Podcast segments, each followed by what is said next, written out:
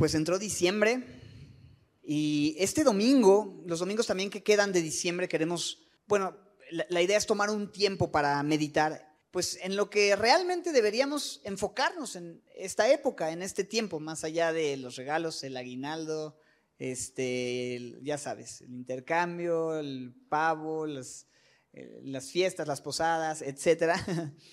Pues el punto central de esta temporada que es cómo el Dios creador de todas las cosas se encarnó y vino a nacer en este mundo caído. Como la palabra de Dios lo dice claramente, la luz vino al mundo. La luz vino al mundo.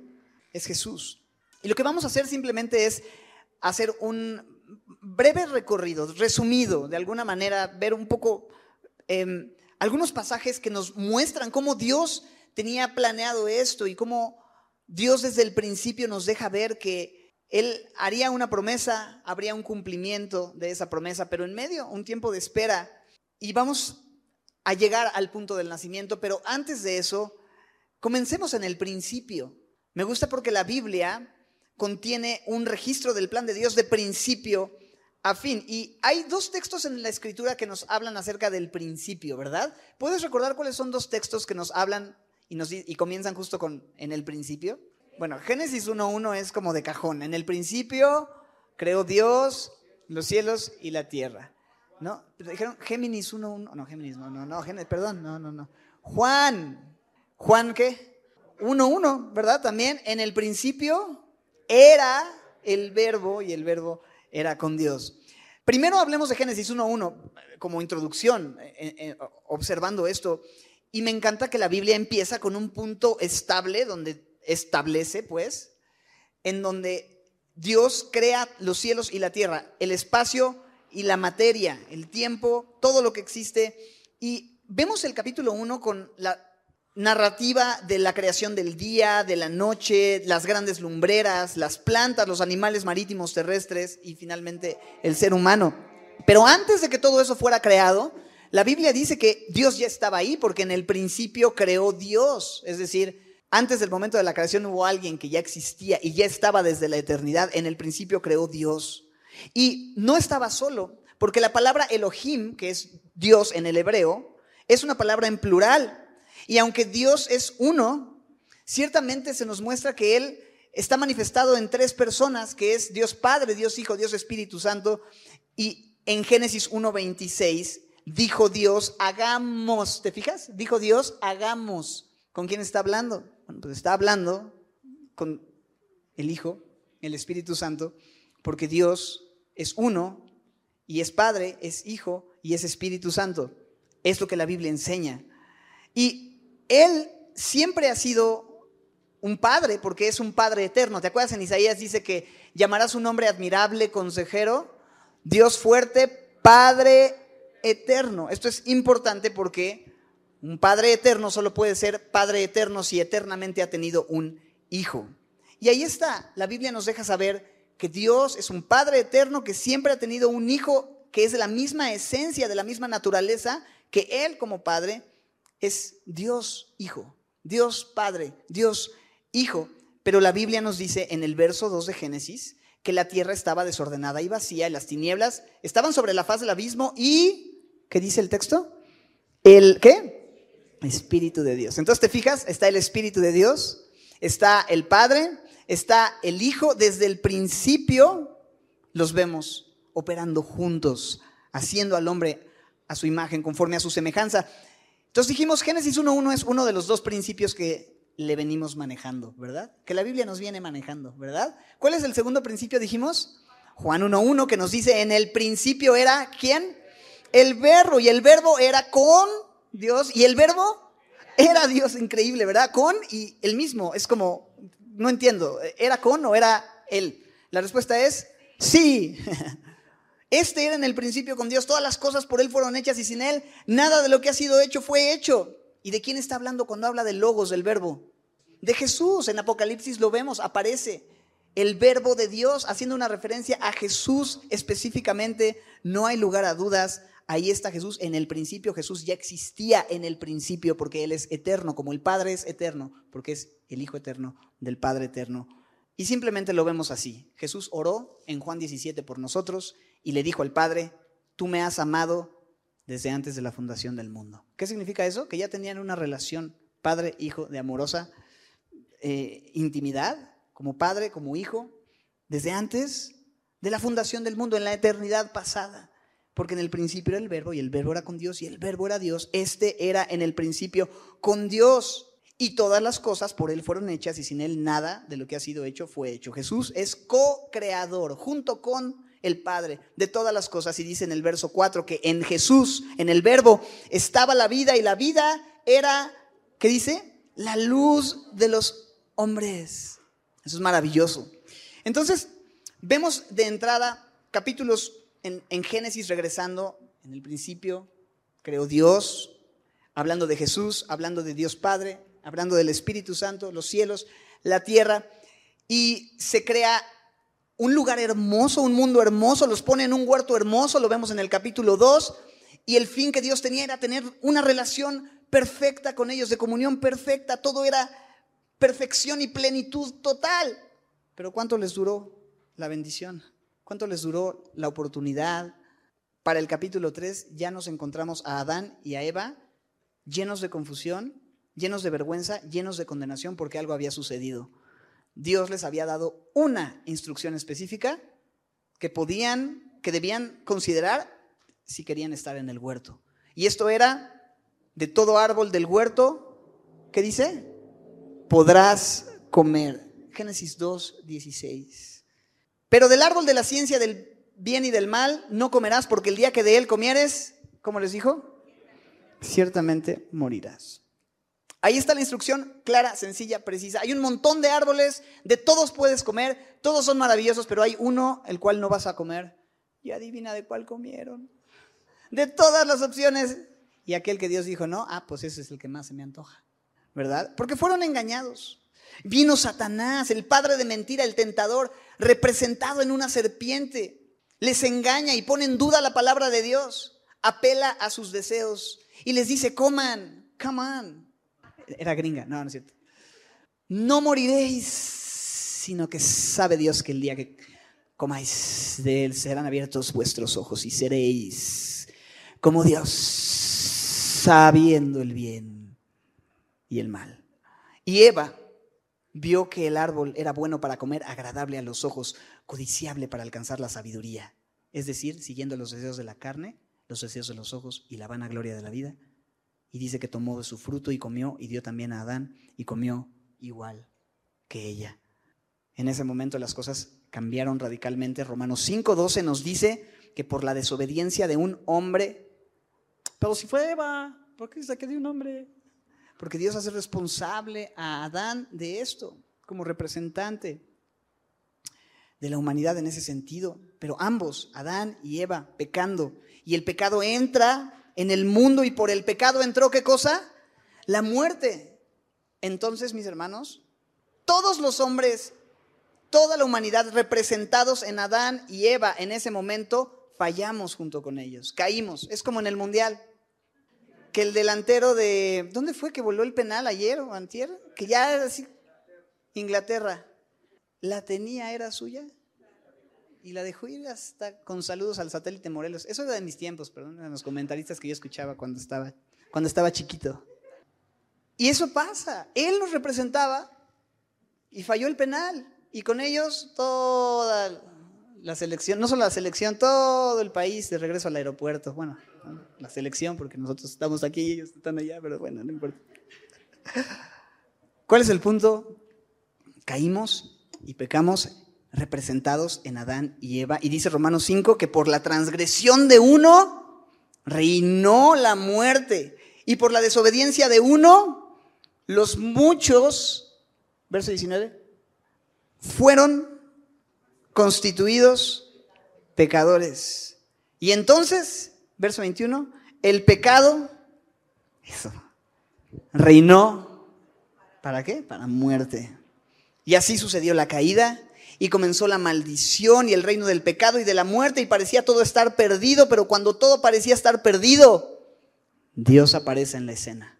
Porque Dios ya sabía lo que habría de suceder y él tenía previsto un plan Y su enorme misericordia se deja ver, aparece, les hace preguntas, los busca llevar, busca llevarlos a la confesión de su desobediencia y les da una promesa.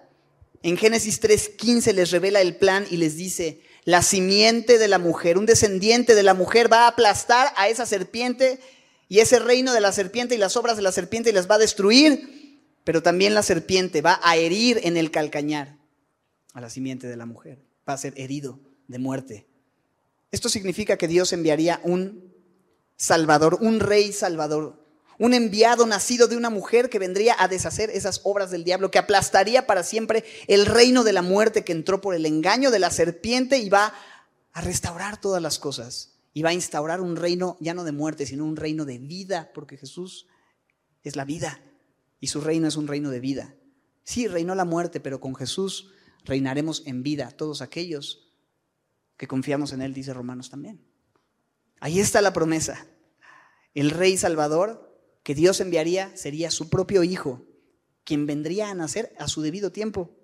Pero todavía habría de pasar un buen rato. Adán y Eva viven las consecuencias de la caída, espinos y cardos, trabajo de parto, sudor en la frente para poder tener el sustento con el trabajo.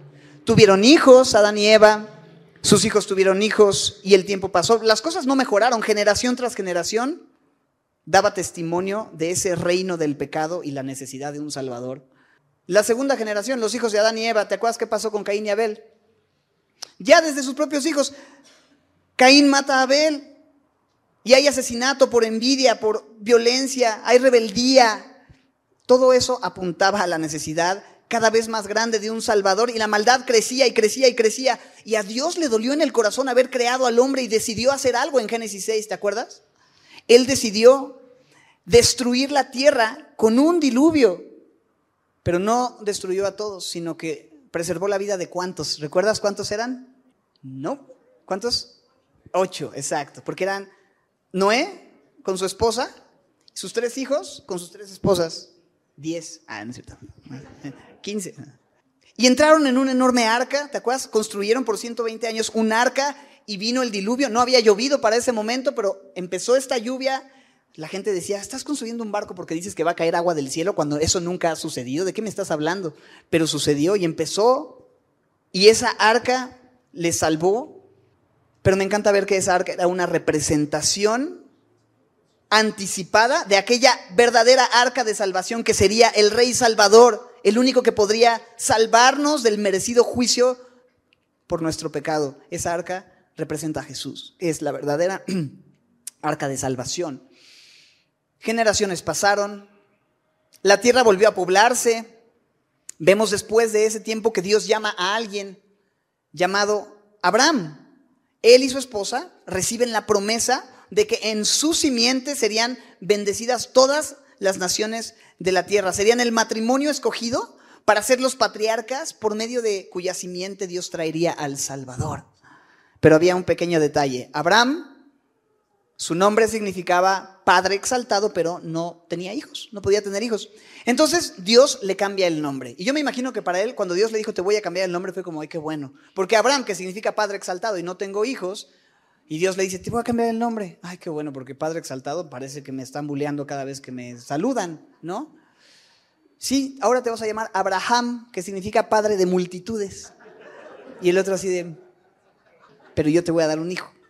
Yo te voy a dar un hijo. Y Sara se rió, le hizo un gran chiste, ¿no?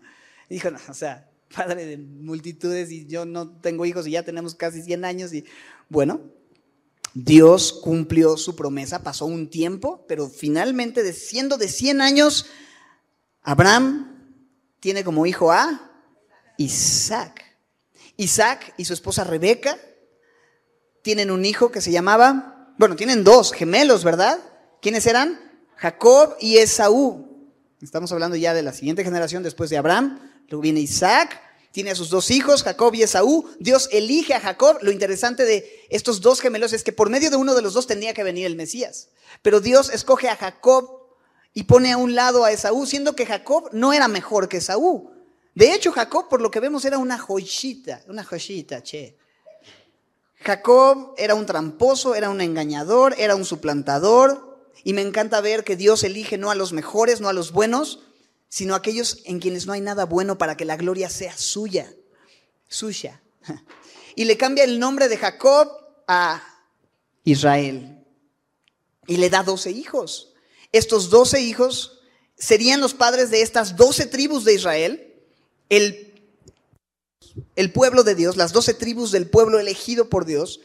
Y ese pueblo sería un pueblo infiel, pero Dios, a pesar de eso, seguiría siendo fiel.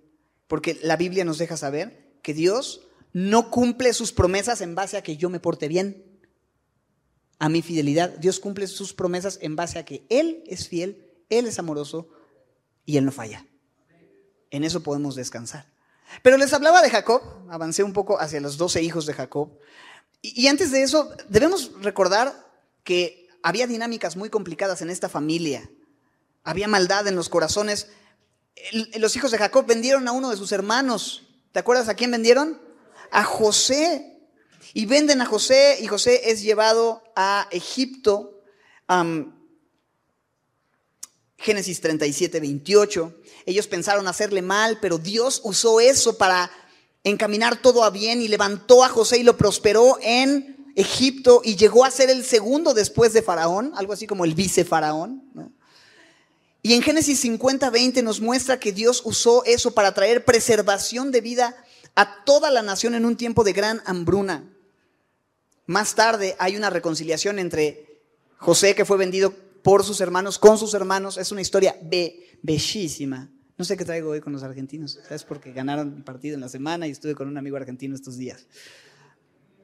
Pero todo bien, nada.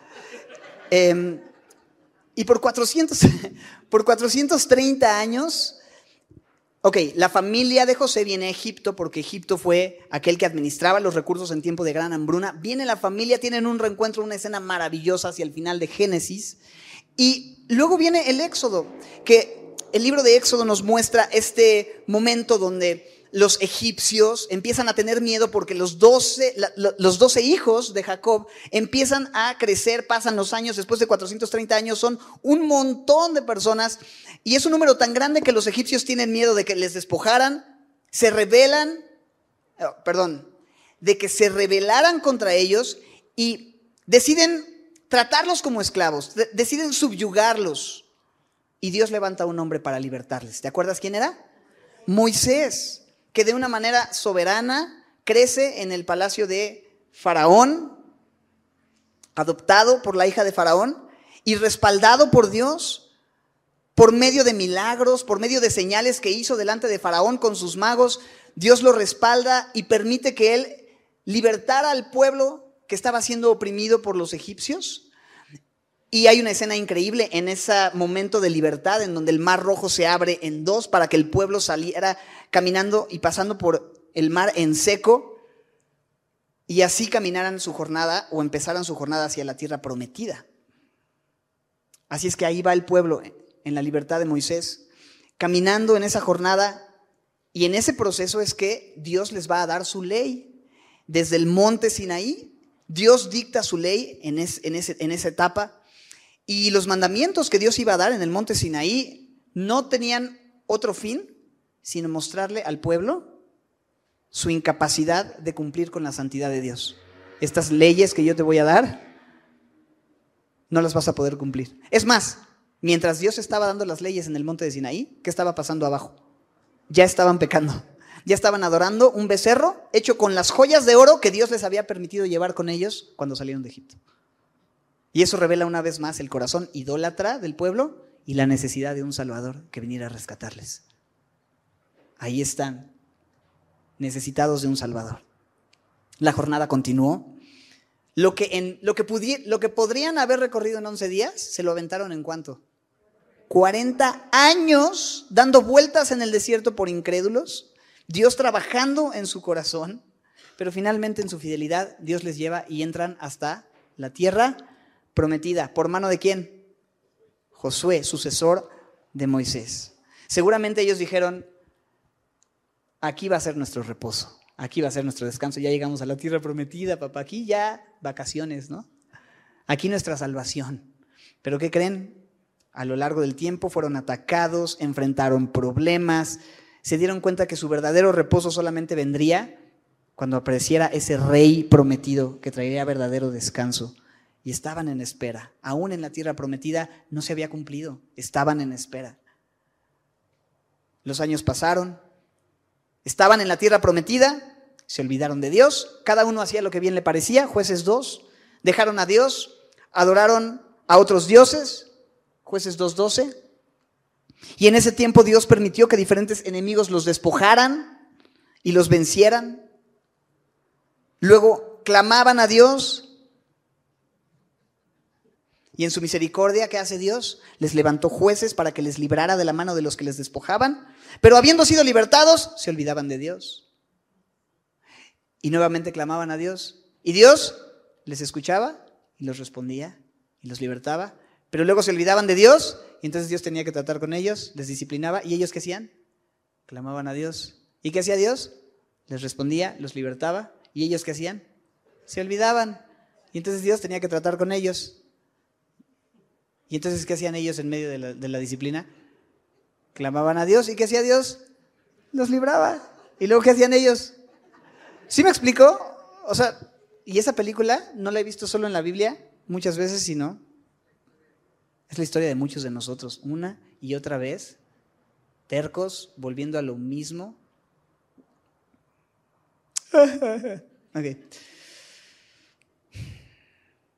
Y durante todo ese tiempo, profetas hablaban de parte de Dios y les decían, hey, cuidado, si tú desobedeces, las consecuencias no van a ser buenas. Pero no solo había profetas que advertían las consecuencias de su desobediencia, sino profetas que anunciaban la promesa del Mesías Salvador, del Rey Salvador que al final restauraría todas las cosas.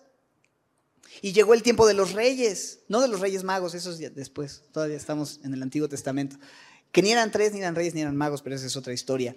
Llega el tiempo de los reyes de Israel, algunos reyes eran buenos, algunos no eran tan buenos o eran muy malos, pero un rey en particular, autor de un canto llamado Las Mañanitas, el rey, no, no es cierto, no, ese, se lo añadí yo, el rey David, este rey muy especial, quiso hacerle una casa a Dios.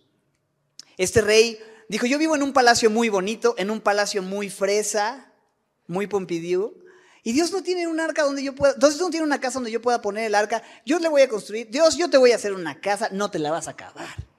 Y Dios le dijo, ¿qué crees, chavo? Tú no me vas a construir nada. El que no se la va a acabar eres tú, porque yo te voy a bendecir y voy a hacer de ti una gran familia y voy a hacer una casa, una casa verdadera, una familia y un legado, y tú vas a ser eh, precesor de aquel que va a ser el Mesías Salvador. ¿Cómo le llamaban a Jesús? Hijo de David. Y ahí está. Dios confirma su promesa, Dios confirma su pacto de enviar a ese rey Salvador. Y la expectativa de ese momento crecía, el tiempo avanzaba, los reyes pasaron, se dividió el reino en dos, ambos reinos fueron infieles, fueron idólatras, Dios los llevó una vez más a cautiverio. Y durante todos esos siglos los profetas hablaban a la nación prometían una futura restauración, pero daban promesas acerca del advenimiento de ese rey salvador. Hablaban del lugar y el momento específico de su nacimiento, de cómo sería su venida, de sus milagros, de su propósito, de su poder, de su muerte, de su sepultura, de cómo este rey salvador traería completa restauración a todas las cosas.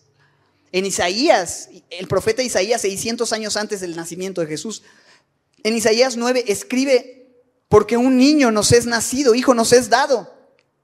Y el, y el gobierno sobre su hombro se llamará su nombre admirable consejero. No, no es que son dos descripciones, sino es que él es un consejero tan admirable, o sea, te admiras del consejo que él da. Es el admirable consejero, es el Dios fuerte, es el Padre eterno, es el príncipe de paz.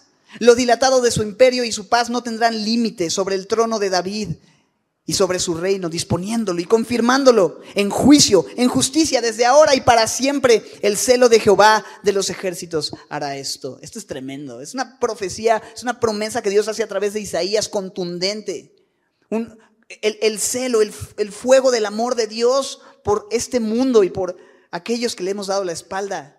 Ha prometido un Mesías Salvador que será un admirable consejero, un Dios fuerte, un Padre eterno, un príncipe de paz. Jesús ha de venir. Y había expectativa, y había un anhelo. No solamente Isaías, Miqueas anuncia el lugar específico, Belén, pequeña para estar entre las familias de Judá, de ti va a salir el que será Señor con ese mayúscula en Israel, cuyas salidas son desde el principio, en el principio, ¿te acuerdas? Desde los días de qué? De la eternidad. Esto es increíble. Ahí está, en Belén. Y tenía que nacer en Belén porque Belén significa casa de pan. Y Jesús dijo, yo soy el pan que descendió del cielo. Él es ese pan que da satisfacción al alma hambrienta. Así que los siglos pasaron. Están con esta expectativa. Dios seguía siendo fiel a pesar de la desobediencia de su pueblo, pero habría un momento en el que se cumpliría la promesa. Y pasan 400 años de silencio, pero el llanto de un bebé rompió el silencio. Y ese bebé que nacía era ese rey prometido, Jesucristo viniendo a nacer dos jóvenes israelitas desposados, José y María, ambos del linaje de la tribu de Judá, descendientes de David. Reciben una noticia que les cambiará la vida. A los dos, por separado, se les aparece un ángel y les, les cuenta que aún sin haberse llegado para concebir, porque estaban desposados, pero aún no se había concretado, digamos, como el, como el casarse, la boda era como como cuando ya estás casado por el civil, pero todavía no haces la ceremonia religiosa, todavía no se habían juntado, pues ella estaba embarazada. Y el ángel les dice que este hijo debía llamarse Jesús porque él sería el Salvador. Dios salva, es lo que significa Jesús. José pensaba dejar a María porque estaba sacado de onda con lo que sucedía, pero el ángel le dice, no temas recibir a tu mujer porque lo que está en su vientre es del Espíritu Santo. Sin embargo, aunque ellos ya tenían claridad respecto a lo que el ángel les dijo, y una expectativa y ahora estaba embarazada María, había un problema. El profeta dijo que el rey Salvador debía nacer dónde.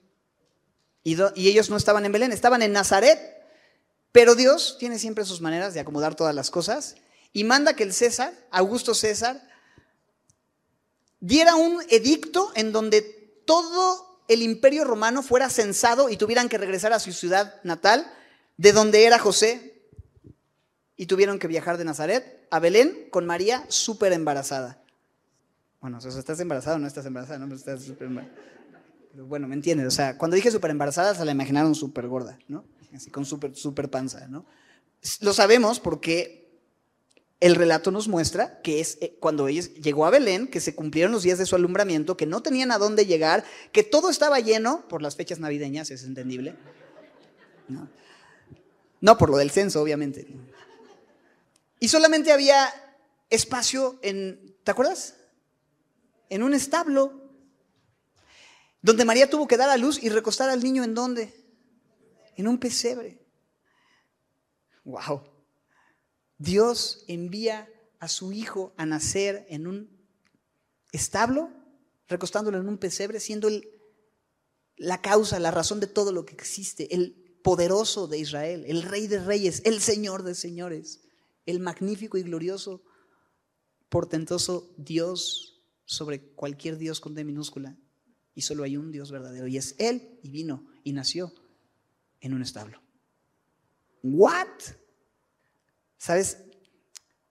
Para algunos parecía una noche más, una noche X, una noche normal. Había algunos pastorcillos que estaban cuidando en la intemperie a sus ovejas. Pues imagínate, pues están chambeando, es de noche, es como estás manejando Uber en la noche, un pasaje, ¿no? O estás trabajando haciendo home office o lo que sea, es un día más, estás atendiendo en la farmacia, qué sé yo. Y de pronto un gran resplandor se les aparece y un ángel les da un mensaje. Ellos tienen gran temor cuando ven esta luz resplandecer y el ángel les tiene que decir, hey, tranquilos, no teman porque les doy noticias de gran gozo que van a ser para todo el pueblo. ¿qué creen? Les ha nacido hoy. Se cumplió el tiempo de espera desde Génesis hasta hoy. Ha nacido en la ciudad de David, como está escrito en Miqueas, en Belén. Un Salvador que es Cristo el Señor. Esto les va a servir de señal. Van a encontrar al niño envuelto en pañales, acostado en un pesebre. Ok, esto no es tan común. Pero eso va a ser la señal y van a saber que ahí es. Y repentinamente apareció con el ángel una multitud de las huestes celestiales que alababan a Dios y decían, gloria a Dios en las alturas y en la tierra, paz y buena voluntad para con los hombres. Dios ha sido tan bueno que envió a su Hijo y hay paz y hay una oportunidad para restaurar todas las cosas. Los ángeles están más gozosos que los, los pastorcillos, no entienden qué está pasando, ¿no? Está el megaconcierto de Villancico Celestial, la mega pastorela, ah, no, es otra cosa, ¿no? Está el mega show, están los ángeles cantando, bueno, yo no canto como un ángel, igual Jehú podría cantar un poco mejor, pero, o Isaí, pero imagínate ese momento.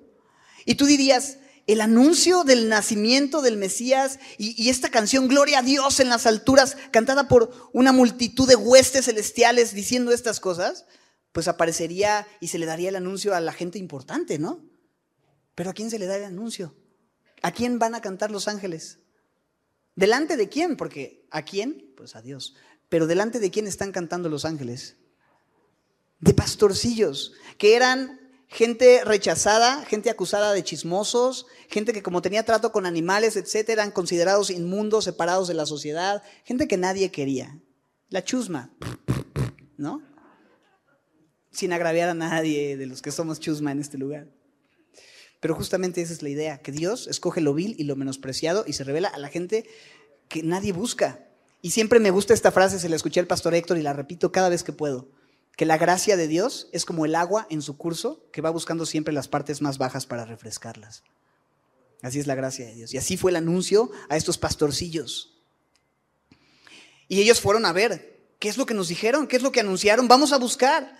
Y vinieron, verso 16, apresuradamente y hallaron a María y hallaron a José y hallaron al niño acostado en el pesebre. Y allí está, la espera había terminado después de siglos. El día había llegado. El rey Salvador había venido al mundo naciendo de una mujer. Las promesas se habían cumplido, el verbo se hizo carne. Aquel que aplastaría la cabeza de la serpiente estaba aquí. El arca de salvación que salvaría del juicio aparecía. El único capaz de dar reposo, no una tierra prometida, sino el verdadero reposo que es Jesús, el reposo al alma, venía a este mundo. El pan que trae verdadera satisfacción nacía en Belén, la casa de pan. Aquel que había venido a quitar el pecado, vendría a derramar su sangre naciendo como un bebé. Y esto, ¿no? Como la eternidad, la eternidad invadió el tiempo y el espacio. Y aquel rey poderoso que disfrutaba de la adoración de ángeles en la eternidad estaba recostado, vulnerable, en un pesebre, adorado por humildes pastorcillos. El Creador manifestado como criatura, el eterno hecho un hombre del tiempo y del espacio, el sustentador del universo, el sustentador de ángeles y hombres, sustentado en brazos de su madre. El consolador de los afligidos está llorando como un bebé que necesita el cuidado de su mamá. El que da alimento a toda criatura, ahora necesitaba ser alimentado. Aquel que nunca duerme porque cuida siempre de su pueblo, estaba durmiendo envuelto en pañales, recostado en un pesebre. Aquel que es fuerte y poderoso, siente la debilidad y el cansancio.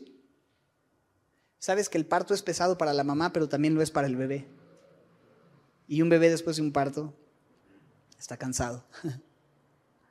Pues ahí está ese cansancio y lo está sintiendo como un bebé recién nacido. Y muchos hombres, esto me encanta, muchos hombres han tratado de hacerse dioses, pero solamente Dios se hizo hombre. Un comentarista dice así, no solo se aproxima a nosotros, sino que se aproxima, se hace nuestro prójimo y compañero de camino. Y entonces sí, Juan 1.1, en el principio era el verbo, y el verbo era con Dios, y el verbo era Dios, este era en el principio con Dios. Todas las cosas por Él fueron hechas y sin Él nada de lo que ha sido hecho fue hecho. En Él estaba la vida y la vida era la luz de los hombres. Verso 9. Aquella luz verdadera que alumbra a todo hombre, ¿qué dice? Venía a este mundo. En el mundo estaba. Y el mundo por Él fue hecho. Verso 14. Y aquel verbo fue hecho carne y habitó entre nosotros y vimos su gloria como del unigénito del Padre lleno de gracia y de verdad, porque de su plenitud, verso 16, tomamos todos y gracia sobre gracia, verso 18. A Dios nadie le vio jamás. El unigénito Hijo, que está en el seno del Padre, ¿qué dice? Él le ha dado a conocer. Piensa en eso. Jesús vino para mostrarnos quién es Dios, porque Jesús es Dios en la carne. El Rey prometido, Dios el Hijo, viniendo a este mundo y habitó entre nosotros y nos manifestó el amor del Padre y vivió nuestra vida y luchó nuestras luchas. Pero creció, vivió una vida excepcional, ganó gracia delante de Dios y de los hombres. Lucas 2.52. Sus seguidores tenían una idea muy equivocada de él, pensando que venía a traer paz política, libertad política, pero él no vino a instaurar una paz política, sino él vino a amar a los individuos, vino a servir, vino a instaurar un reino corazón por corazón, porque su reino no era de este mundo. Si su reino hubiera sido de este mundo, otra historia hubiera, se hubiera escrito. Pero su reino no es de este mundo. Él venía para mostrarnos el amor, el carácter del Padre, para tener misericordia de los rotos, de los quebrantados, para dar buenas nuevas a los pobres, para sanar a los quebrantados de corazón, para anunciar libertad a los cautivos, para dar vista a los ciegos, para pregonar libertad a los oprimidos. Para eso es que Él vino. Pero ¿sabes el propósito principal de su venida? No fue solamente vivir una vida perfecta y hacer todos estos milagros únicos como caminar sobre el mar y alimentar a las multitudes con solo cinco panes y dos peces y resucitar muertos y sanar ciegos, sordomudos, leprosos, paralíticos, brutos, ciegos, sordomudos, torpes, trastos, testarudos. No, aquí no escuchan eso, no saben de qué hablo. El propósito de su venida no solamente fue sanar a estos, sino fue venir a morir por ellos, a morir por nosotros, porque desde su nacimiento él ya, ya llevaba una sentencia de muerte. Sabios de Oriente le visitaron, ¿te acuerdas? Cuando tenía dos años, vienen sabios de Oriente, una caravana de gente sabia que vio la estrella y vinieron y trajeron regalos, oro, porque es lo que se le daba a los reyes, incienso, porque esto estaba relacionado con su ministerio sacerdotal, el incienso estaba, eso, relacionado completamente con el servicio en el templo o en el tabernáculo. Y él es el gran sumo sacerdote, el gran intermediario entre Dios y los hombres, el único mediador entre Dios y los hombres. Pero no solo oro e incienso, sino también qué? Mirra. Y está muy bien. Te traen regalos para tu hijo de dos años, oro, bueno, pues lo ahorro para sus estudios, ¿no? Incienso está muy bien para que cuando quiera cambiar pañales prendo el incienso. Pero mirra, ahí ya no entiendo, porque esto es lo que se usaba para embalsamar cadáveres. Entonces, es líquido para esto. Entonces, imagínate que te traen de regalo, mira, ay, feliz cumpleaños, Jesús. Ah, no, fue por su cumpleaños, pero venimos a verlo, venimos a traer un regalo. ¿Qué traes? Pues traigo líquido para embalsamar. Ay, qué lindo, gracias. Yo esperaba un Buzz Lightyear o Hot Wheels o algo así. Pero es que eso anunciaba algo más, anunciaba su muerte, porque ese niño nació para morir, porque Dios se encarnó para poder derramar su sangre y con esa sangre poder cubrir nuestra deuda, pagar el precio que nosotros debíamos y darnos perdón a través de su sacrificio, a través de su sangre. Entonces, esos regalos y, y esto de la mirra mostraba el propósito máximo de su venida, porque él dijo que el Hijo de Dios había venido para dar su vida, ¿verdad? Él vino para dar su vida. Él dijo que nadie le quitaba su vida, que Él ponía su vida, porque Él tenía poder para ponerla y para volverla a tomar. Y así fue. Después de 33 años de caminar una vida perfecta y sin pecado, finalmente llegaba el momento de que se cumpliera el propósito por el cual Él se encarnó. Traicionado por uno de sus amigos más íntimos, vendido por 30 monedas de plata, aunque era completamente inocente, fue arrestado, juzgado injustamente, torturado, crucificado, clavado de manos y pies, coronado con una corona de espinas. Y la inscripción en la cruz, escrita en hebreo, en griego y en latín, no estaba equivocada, era precisa. Decía Jesús Nazareno, rey de los judíos. Le dijeron, cambia la inscripción. Él dijo, lo que he escrito, escrito. Lo que dice, es lo que dice porque Él es el Rey Salvador que era crucificado. Pero sabes qué, esto era necesario que sucediera porque era la única manera en la que se podía pagar nuestra deuda y ofrecer una posible alternativa para salvación, porque estábamos condenados como lo vimos desde Génesis. Y era necesario que Él muriera, tomara nuestro lugar y llevara nuestro castigo, porque Isaías ya lo había predicho. Él herido fue por nuestras rebeliones, molido por nuestros pecados. El castigo de nuestra paz fue sobre Él y por su llaga fuimos nosotros curados. Y así el Rey prometido padeció una sola vez por los pecados, el justo por los injustos, para llevarnos a Dios y abrir un camino nuevo y vivo al Padre para volver a relacionarnos con Él. Y así aplastaría la cabeza de la serpiente Así con su muerte venció al que tenía el imperio de la muerte y terminó con el reino del pecado y de la muerte y ofrece vida y ofrece perdón y ofrece salvación. La paga del pecado es muerte, pero la dádiva de Dios es vida eterna en Cristo Jesús por lo que Él hizo. Y porque Él, estando en la cruz, exclamó en su agonía a punto de morir, dio un grito de victoria diciendo, consumado es ya está hecho, ya está pagado completamente. En la cruz estoy pagando la deuda de aquellos que han transgredido la ley de Dios y merecen condenación, pero si confían en lo que estoy haciendo, entonces hay salvación. Está pagado. Y entregó el Espíritu. En ese momento la tierra tembló, el sol se oscureció, la creación tuvo una conmoción, el momento más oscuro de la historia estaba sucediendo. El Rey Salvador había muerto. Si puse mal la cita y la corrigieron, gracias. El rey Salvador había muerto.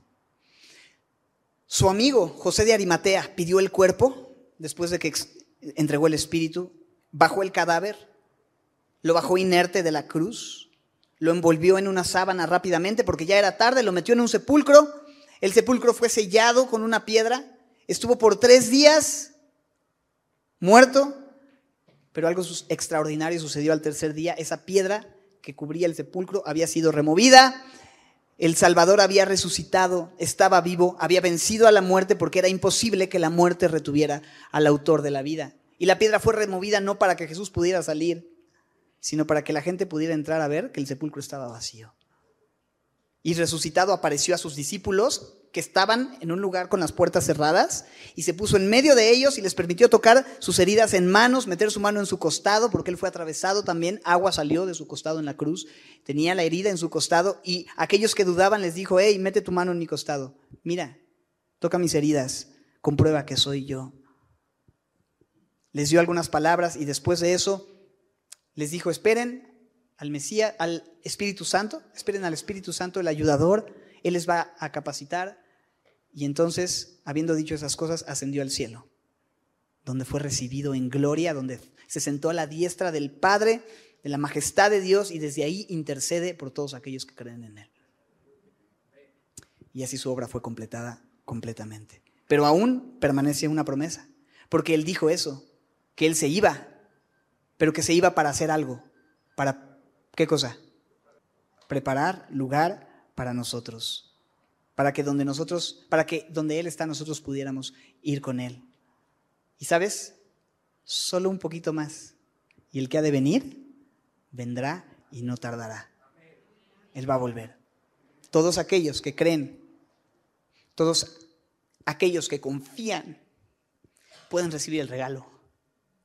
Está disponible para todos. Él hizo todo para que tú y yo pudiéramos tener perdón, salvación, vida eterna. Y solo Él puede dar ese regalo. Es el mejor regalo de Navidad, ¿no crees? Es el regalo que el mejor regalo que existe y sabes, yo lo recibí hace 16 años atrás. Y cambió mi vida completamente. Y pudo hacerlo conmigo, que estaba más perdido que Adán en el Día de las Madres. ¿No? Estaba confundido y avergonzado como Adán y Eva en Génesis 3, viviendo en idolatría como Abraham, siendo un engañador como Jacob, queriendo hacer algo por Dios como David, haciendo lo que yo quería como Israel en el tiempo de los jueces, siendo infiel a Dios como el pueblo de Dios, como los pastorcillos, viviendo, atendiendo en una noche oscura mis asuntos, sin mucha esperanza y en la cotidianeidad de mi vida. Y Él se apareció, y Él se reveló, y Él me amó, y Él me mostró su compasión y su gracia, y sabes que Él lo quiere hacer contigo también, y, y cambió mi vida. Y no es que ya sea perfecto, no joven, Pero te voy a decir algo, Dios está haciendo una obra en mí, no soy lo que era. Tengo esperanza, tengo vida, tengo paz, tengo gozo, tengo vida. Me encanta la canción de Marcos Vidal, tengo vida, tengo dueño. Y yo diría, soy amado, no solo querido. Y eso es lo que Dios quiere hacer contigo. Porque Él apareció, primero de Juan 3:5, Él apareció para quitar nuestros pecados y no hay pecado en él. Él es el Cordero de Dios que quita el pecado del mundo y con su sacrificio en la cruz del Calvario pagó completamente mi pecado y puede quitar tu pecado para que no sigas viviendo en la mentira, en el engaño, en la avaricia. Él quitó mi pecado, Él quitó mi lujuria, Él, quitó la mentira de mi vida, Él quitó muchas cosas. Sí, batallo, claro que batallo, pero ya no estoy solo porque Él me ha dado su Espíritu Santo para poder vivir una vida que le agrada una vida que le glorifica. Y Él vino para darnos vida y para darnos vida en abundancia. Y eso es lo que el Señor puede y quiere hacer en tu vida el día de hoy también. Darte una vida abundante. ¿Qué es lo único que tengo que hacer? Creer. Hubo una promesa, un tiempo de espera, pero un cumplimiento, ¿cierto? Déjame decirte algo, el día de hoy es igual. Hay una promesa. He aquí, yo vengo pronto. Es lo que dice en Apocalipsis. Palabras del Señor Jesús. Es una promesa. Estamos en un tiempo de espera, sí, pero ¿sabes qué? Habrá un cumplimiento. Habrá un cumplimiento, sin duda alguna. Y cada vez está más cerca y cada vez todo está mejor, todo está más ad hoc, todo está más adecuado, más preparado, más listo para que ese reino que anhelamos se instaure, para que Jesús venga y ponga orden en todo pero quiere empezar a... No tienes que esperar hasta que Él regrese, puedes hacerlo hoy, puedes recibirlo hoy. Él puede venir a reinar en tu corazón el día de hoy. Él puede llenar tu vida el día de hoy y darte un adelanto de lo que será esa vida plena de justicia, de gozo permanente en el tiempo en el que Él aparezca nuevamente y restaure todas las cosas. Estamos en un tiempo de espera. Estamos entre el ya y el todavía no. ¿Sabes? Ya sucedió, pero todavía no. Estamos en ese momento extraño de la historia. Pero hoy tenemos provisión para vivir este tiempo plenos, fortalecidos, llenos de gozo, llenos de paz, con esperanza, con propósito, con dirección, sabios, fieles, santos. ¿Se puede? ¿Se puede, familia? ¿Se puede? Porque yo no puedo pero su espíritu, su sacrificio, su obra, su encarnación, su muerte, su resurrección, su ascensión, su intercesión, su espíritu, nuestra relación, eso permite que podamos vivir una vida así. No eres tú, no soy yo, es Él. Ha sido Él siempre. Se trata de Él. Todo es de Él. La Biblia se trata de Él, por Él y para Él, desde Génesis hasta Apocalipsis. Cuenta una historia, se trata de Él. ¿Oramos? Señor, gracias por tu palabra y porque nos permites verlo de una perspectiva global y a veces vamos tan pian pianito y verso a verso y es hermoso y me encanta y gracias por eso, Señor, pero también es maravilloso de pronto salir, sacar la toma y verlo de arriba y ver todo esto, Señor, y ver el plan general y este, este adviento, este tiempo en el que esperamos y anhelamos que tú vas a venir, que tú vas a volver, que tú vas a regresar. Ven pronto, Señor Jesús, el Espíritu y la iglesia dicen, ven, sí ven, Señor Jesús, ven pronto. He aquí yo vengo pronto y mi galardón conmigo. Y eso lo creemos, Señor, que tú has dicho estas palabras, que tú vas a venir para recompensar a aquellos, Señor, que han vivido una vida rendida completamente a ti, Señor. Que tú no traes ninguna condenación para ninguno de nosotros porque estamos en Jesús. Y que volverás para sanar toda dolencia, para enjugar toda lágrima. Ya no habrá más dolor ni clamor, Señor. Pero hoy, mientras estamos en este lado de la eternidad, te pedimos que nos fortalezcas y nos permitas mantener nuestra mirada puesta en ti. Gracias por esta preciosa iglesia, por tu palabra, Señor, por tu bendición en nuestras vidas. Gracias por poder ver la Biblia de esta manera. Gracias porque se trata de ti y porque nos has librado de la mentira de que nosotros somos la razón de la Biblia. Y, no es así. Eres tú, Señor, que nosotros somos la razón de la Navidad. Que se trata de regalarnos cosas, de un pasarla bien, de descansar, cuando todo, y no solo Navidad, todo se trata de ti, Señor. Todo en nuestras vidas se trata de ti. Gracias por mostrarnos esto, por tu palabra, por tu amor, por cambiar no solo la historia, sino nuestras vidas. Y te pido que si hay alguien en este lugar que aún no ha recibido ese regalo de salvación, hoy sea el día en el que pueda venir rendido a ti y confiar en tu obra, Señor. Gracias, Señor, por tu amor, tu palabra. Gracias por recibirnos. Eres bueno y fiel. Te damos toda la gloria y te adoramos, así como esos pastorcillos vinieron y te, y te adoraron, así nosotros queremos cantar, digno es el Señor. En el nombre de Jesús.